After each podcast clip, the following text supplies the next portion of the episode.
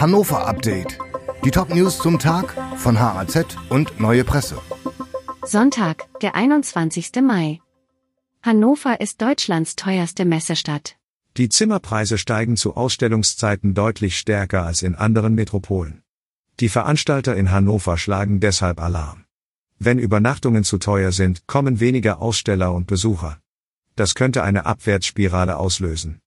Deshalb fordert die Messegesellschaft niedrigere Übernachtungspreise und kulantere Buchungskonditionen. Velorouten 4, 5, 6 und 7 kreuzen Berliner Allee auf neuem Überweg. Vier Velorouten werden künftig aus südöstlichen Stadtteilen ins Zentrum führen.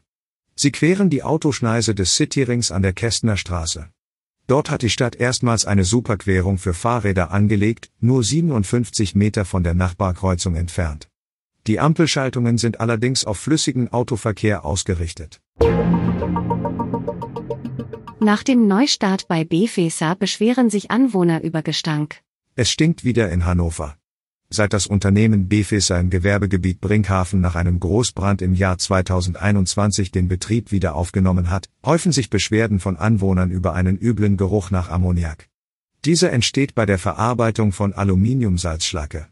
Politik und Gewerbeaufsichtsamt sind alarmiert, das Unternehmen äußert sich auf Anfrage nicht. Regiobus legt bei Fahrgastzahlen deutlich zu. Die für den öffentlichen Busverkehr in Teilen der Region Hannover zuständige Regiobus hat 2022 ihre Fahrgastzahlen deutlich gesteigert. Sie lagen fast auf dem Niveau der Zeiten vor der Corona-Pandemie. Das Unternehmen zählte 27,3 Millionen Fahrgäste. Das sind nur noch 400.000 weniger als 2019. Der wirtschaftliche Abschluss liegt noch nicht vor. Die Redaktion für dieses Update hatte Volker Wiedersheim. Alle weiteren Ereignisse und Entwicklungen des Tages ständig aktuell auf haz.de und neuepresse.de.